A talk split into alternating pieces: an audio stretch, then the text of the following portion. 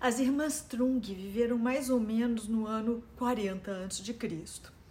Elas foram líderes militares vietnamitas e consideradas heroínas, são consideradas heroínas nacionais por terem se rebelado contra o domínio chinês e governado o Vietnã por três anos. Elas foram as primeiras e únicas monarcas mulheres a reinarem naquele país.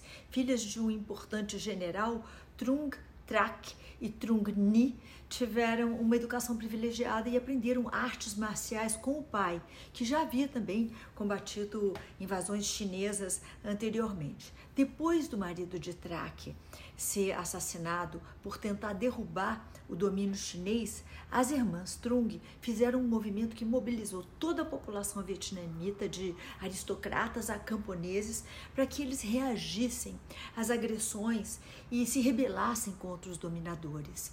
Elas conseguiram reunir um exército com mais de 80 mil guerreiros e 36 mulheres lideravam batalhões como generais. Para motivar as tropas antes das batalhas, Traque escrevia poemas patrióticos.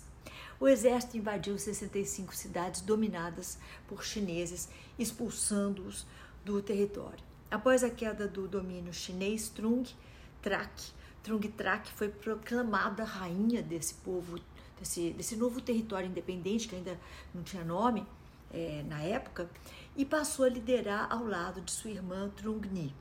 Por dois anos, elas reinaram sem interferências de outros países. Em 41, é, depois de Cristo, o imperador chinês Guanduidi, é, Guanwudi, decidiu reconquistar o território e reanexar o Vietnã ao seu império. Você sabe que essas datas são todas meio assim, né? Dessa vez, as irmãs Trung foram pegas, desprevenidas, perderam as batalhas e, como consequência, também o apoio da aristocracia local. Em 43 depois de Cristo, elas foram derrotadas perto do que hoje é Hanoi, a capital do norte vietnamita, né?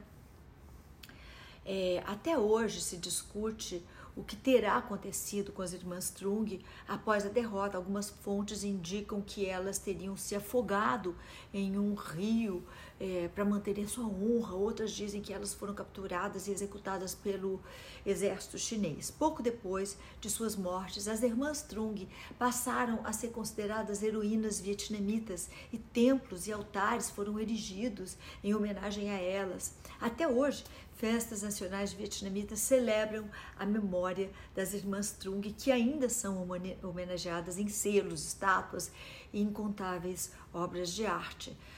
Durante o período de colonização francesa e durante a Guerra do Vietnã, a memória das irmãs Trung serviu para insuflar o povo de coragem e rebeldia.